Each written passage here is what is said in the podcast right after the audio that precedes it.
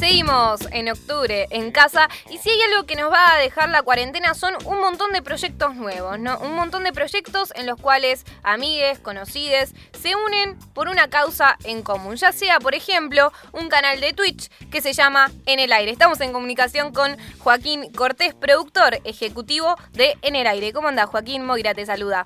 Hola Moira, ¿cómo estás? Todo bien, todo tranqui, por suerte. ¿Qué onda tu día de cuarentena? Mi día de cuarentena me desperté hará una hora, ponele, 40 minutos, y nada, estoy tomando mate, tranquilo y empezando el día hablando con ustedes. Buenísimo. Bueno, contame cuántos años tenés, qué estudiás, qué, qué haces de tu vida. Yo tengo 33, eh, soy el más grande de, edad del canal, eh, con otro de mis compañeros que también tiene mi edad. Eh, estudié comunicación en La Plata, me recibí hace ya bastantes años, como siete u ocho, y en ese momento me vine a, trabajar a Buenos Aires y bueno, nada, eh, hace tres, cuatro años trabajo en una productora eh, que hace contenidos digitales con músicos y este año, más o menos como en diciembre del año pasado, empezamos a caminar con otro amigo, con mi, socio, eh, el proyecto de, armar un canal de Twitch con personas que, que son como que su red nativa es Instagram, en la búsqueda de hacer algo en vivo. Que sean y bueno, en el medio nos agarró la cuarentena, justito. Que sean nativas de Instagram. Sí, habíamos arrancado por ahí trabajando con Fran Gómez, que es un, un humorista, y con Juan Charcho, que es un fotógrafo. Eh, los dos eh, bastantes seguidores en Instagram. Eh, empezamos los, cuatro a charlar un poco del proyecto y de la idea de, ver dónde podíamos ir hacia el vivo, en esta idea de que no, con ninguno de los cuatro mira más televisión. Entonces, bueno, ¿qué estaba pasando con la producción en vivo? Y bueno, y Twitch nos llamó mucho la atención porque porque veíamos que estaba creciendo eh, no solo el, el espacio gamer, que es una red social que históricamente es una red social de, chicos que jugaban a los jueguitos. Eh, no sé, mi hermano que tiene 13 años, por ejemplo, es un fanático de Twitch. Eh, y bueno, empezamos a pensarlo para ahí, para lanzar el canal en abril, y nos agarró la, cuarentena en el medio, así que tocó, tocó lanzarlo en estas circunstancias. Sí, y también estas circunstancias en las que igualmente eh, se usa mucho más Twitch, si se quiere. Sí, nos pasaron dos cosas. La primera es que nosotros, igual que en Twitch, eh, casi todos los equipos de juego, o sea, los, equipos que juegan a algún jueguito y transmiten, eh, habían armado como precisamente eso, equipos y casas para transmitir. Entonces nosotros habíamos eh, arrancado con, con tener una casa acá en Buenos Aires, donde esa comunidad joven de distintas personas que no son del, mundo gaming se iban a juntar. Eh, pero eso no nos pasó porque eh, arrancó la cuarentena. En paralelo, el Kun eh, porque en YouTube no le, no le dejaban pasar música, que es una cosa que Twitch ahora está limitando, pero en su momento no lo limitaba, empezó a transmitir por Twitch y bueno, y nos acompañó la posibilidad de que otra generación, que no era la de chicos chicos, entre a la plataforma. Entonces, nosotros que habíamos hecho un contenido que venía de Instagram, pero que tenía destinatarios el sub-25, hoy abraza más gente porque, porque, bueno, se hizo conocido de otra manera y atrás de un abuelo vinieron muchas personas que por ahí estaban en otra plataforma digital, eh, igual que nosotros, eh, pero bueno, nos agarró a nosotros ahí. O sea, en el aire iba a ser como un espacio de producción de TV, pero en realidad directamente que ni siquiera que no sea para televisión, sino que sea para para Twitch, ¿no? Pero generar ese espacio. Y después, ahora en la cuarentena se tuvo que hacer, bueno, todos todos desde desde sus casas. Exactamente, eso mismo. Es una como si fuese una casa de streaming de una comunidad joven eh, que bueno, pero que no eran, son todas personas que tienen su desarrollo digital, en, sobre todo en Instagram, y que estaban empezando el proyecto en Twitch a partir de participar con nosotros en, lo que el canal es. Sí, podríamos decir que es como un canal de tele, pero orientado a Twitch. Claro, claro. ¿Y qué, y qué, qué pensaron respecto a contenidos temáticos, al concepto de en el aire? Bueno, lo primero que ocurre con En el Aire es que es una comunidad bastante diversa. O sea, nosotros tenemos en, eh, es una comunidad joven que intenta desde la heterogeneidad, desde lo distintos que somos, eh, armar algo. Y no por ahí una cosa que pasaba muy en Twitch, que es que te vincula según el juego que vos jugás. Entonces los del FIFA se juntan todos por un lado, los del Valorant por otro, los del Fortnite por otro, los del GTA por otro. Eh, nosotros queríamos armar una comunidad más, más construida desde, desde lo que era Instagram. Entonces empezamos a pensar distintos contenidos para eso. Tiene un informativo que sale casi todos los días de una hora.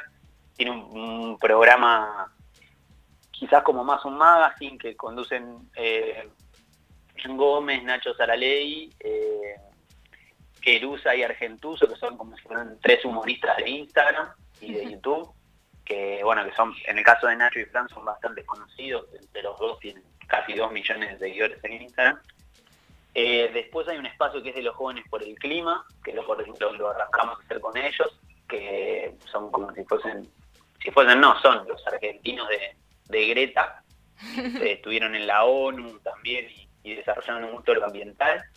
Después hay otro espacio de deportes, hay otro espacio cultural que tienen los chicos de la Breche, o sea, tres, tres pibes de, que participan de la fiesta Brecht, entonces también ellos están ahí hablando de música, cine. Eh, después hay un espacio más de como más de cimento, por decirlo de alguna manera, pero que es como, como de pasar revista, diría mi abuela. Lo que tiene en particular eso es que mm, eh, tiene dos chicas, que eh, una de las chicas es trans, entonces también es súper interesante esa perspectiva para hablar incluso de, de, los chismes de afuera y de, personas que van como, como con ese interés. Em, y bueno, nada, ahora estamos eh, trabajando algunos contenidos más que, están dando vuelta, pero la idea es, lo que tiene Twitch es que no necesitas hacer una programación pegada, no es como la radio en ese sentido, como la tele. Entonces nos permite tener mucho mucha elasticidad, mucha cintura para poder programar. Y, esta cuestión también y que ya, ya están llegando los 5.000 suscriptores y, que en el momento que, eh, eh, que cambie el formato de medio de comunicación, que directamente en el momento estás leyendo los chats. Esa es la clave, porque es como si vos pudieses en televisión, mientras Tinelli está hablando, por decirte una cosa, eh, estar escribiéndole que Tinelli te lea y, y conviva con vos. Lo digo con Tinelli porque hay canales como el canal de Juaco propio Coscu, que son como si fuesen los los main, las personas que más gente tienen en, Twitch, que juntan más gente que la cancha de River por noche. O sea, el canal de Juaco ayer mismo tenía 54.000 personas conectadas a las 11 de la noche. Eh, y eso no es no es muy normal poder tener conectado y que te estén hablando y vos hablar con esas personas y que esas personas se sientan participantes y que puedan eh, opinar y que la persona que está del otro lado tome la opinión y les conteste y, sean parte del contenido. Cosa que no te pasa ni en Instagram. Claro, claro. Y está bueno esto porque también se habla mucho de que, mm, de que bueno, de que ahora tiene que ser con todo contenido en demand, tipo todo que puedas poner play en cualquier momento. Pero sin embargo, Twitch es streaming y hay un montón de personas que se ponen ahí a ver algo que está pasando en el momento. ¿Lo, lo, lo pensaron esto?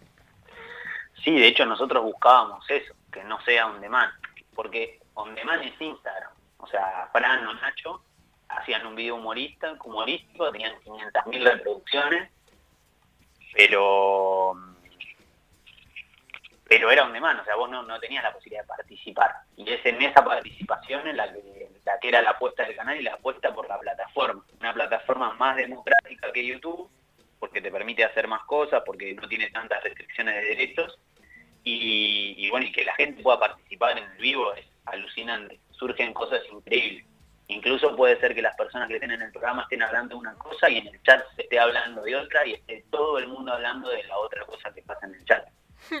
¿Te acordás, te acordás de, algún, de alguna partecita, de algún contenido que te haya parecido muy interesante, de alguna situación, de algún comentario que empezó a surgir de ahí una charla?